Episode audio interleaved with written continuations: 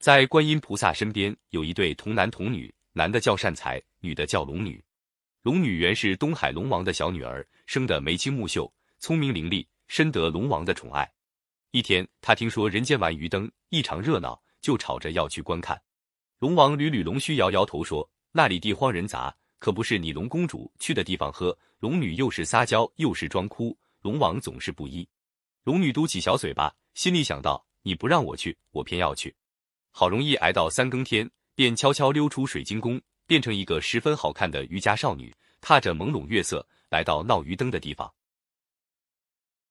这是一个小渔镇，街上的鱼灯多极了，有黄鱼灯、鳌角灯。章鱼灯、墨鱼灯、鲨鱼灯，还有龙虾灯、海蟹灯、扇贝灯、海螺灯、珊瑚灯。龙女东瞧瞧，西望望，越看越高兴，有时竟忘情的往人群里挤。不一会来到十字路口，这里更有趣哩。鱼灯叠鱼灯，登山接登山，五颜六色，光华璀璨。龙女似痴似呆的站在一座登山前，看得出了神。谁知这时候从阁楼上泼下半杯冷茶来，不偏不倚，正泼在龙女头上。龙女猛吃一惊，叫苦不已。原来变成少女的龙女碰不得半滴水，一碰到水就再也保不住少女模样了。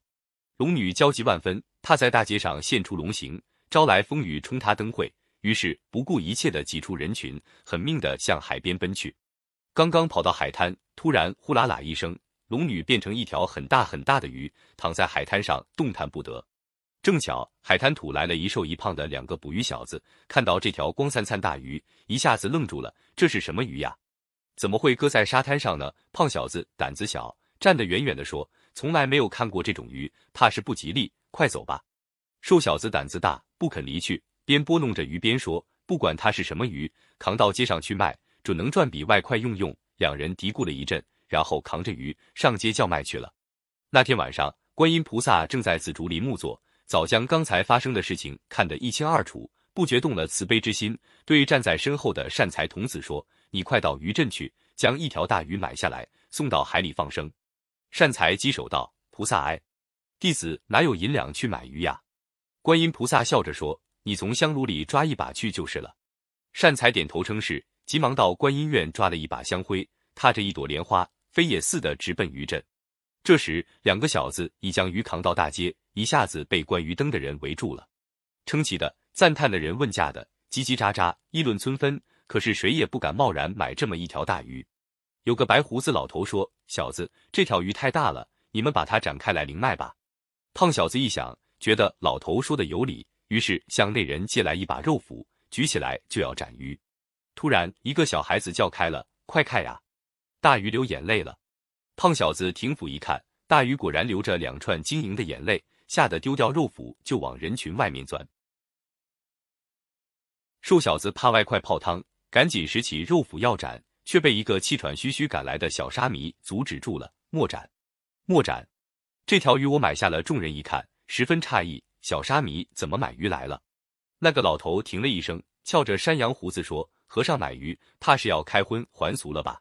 小沙弥见众人冷语讥笑，不觉脸红了。赶紧说：“我买这条鱼是去放生的。”说着，掏出一撮碎银递给瘦小子，并要他们将鱼扛到海边。瘦小子暗自高兴，扛到海边，说不定等小沙弥一走，依旧能把这条大鱼扛回来呢。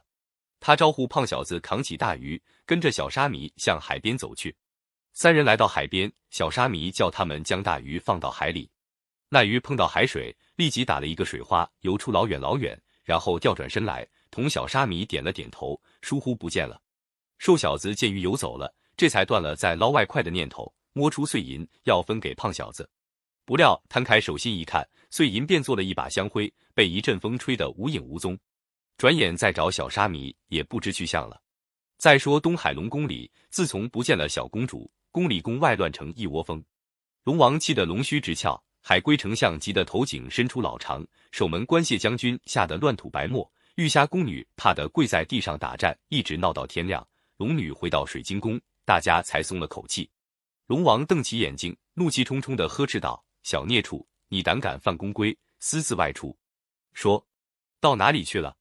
龙女一看龙王动了怒，知道撒娇也没有用了，便照实说：“父王，女儿观鱼灯去了。要不是观音菩萨派善财童子来救我，女儿差点没命。”接着将自己的遭遇讲了一遍。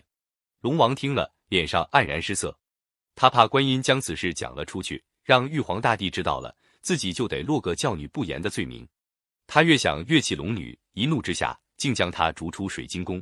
龙女伤心极了，茫茫东海，到哪里去安身呢？第二天，她哭哭啼啼来到莲花阳，哭声传到紫竹林。观音菩萨一听就知道是龙女来了，他吩咐善财去接龙女上来。善财蹦蹦跳跳来到龙女面前，笑着问道：“龙女妹妹，你还记得我这个小沙弥吗？”龙女连忙开掉眼泪，红着脸说：“你是善财哥哥呀，你是我的救命恩人呢。”说着就要叩拜，善财一把拉住了他，走，观音菩萨叫我来接你呢。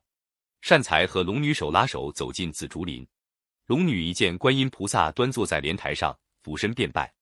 观音菩萨很喜欢龙女，让她和善财像兄妹一样住在朝阴洞附近的一个岩洞里。这个岩洞后来成为善财龙女洞，从此龙女就跟了观音菩萨。可是龙王反悔了，常常叫龙女回去。龙女依恋着普陀山的风光，再也不愿回到晋同他的水晶宫去了。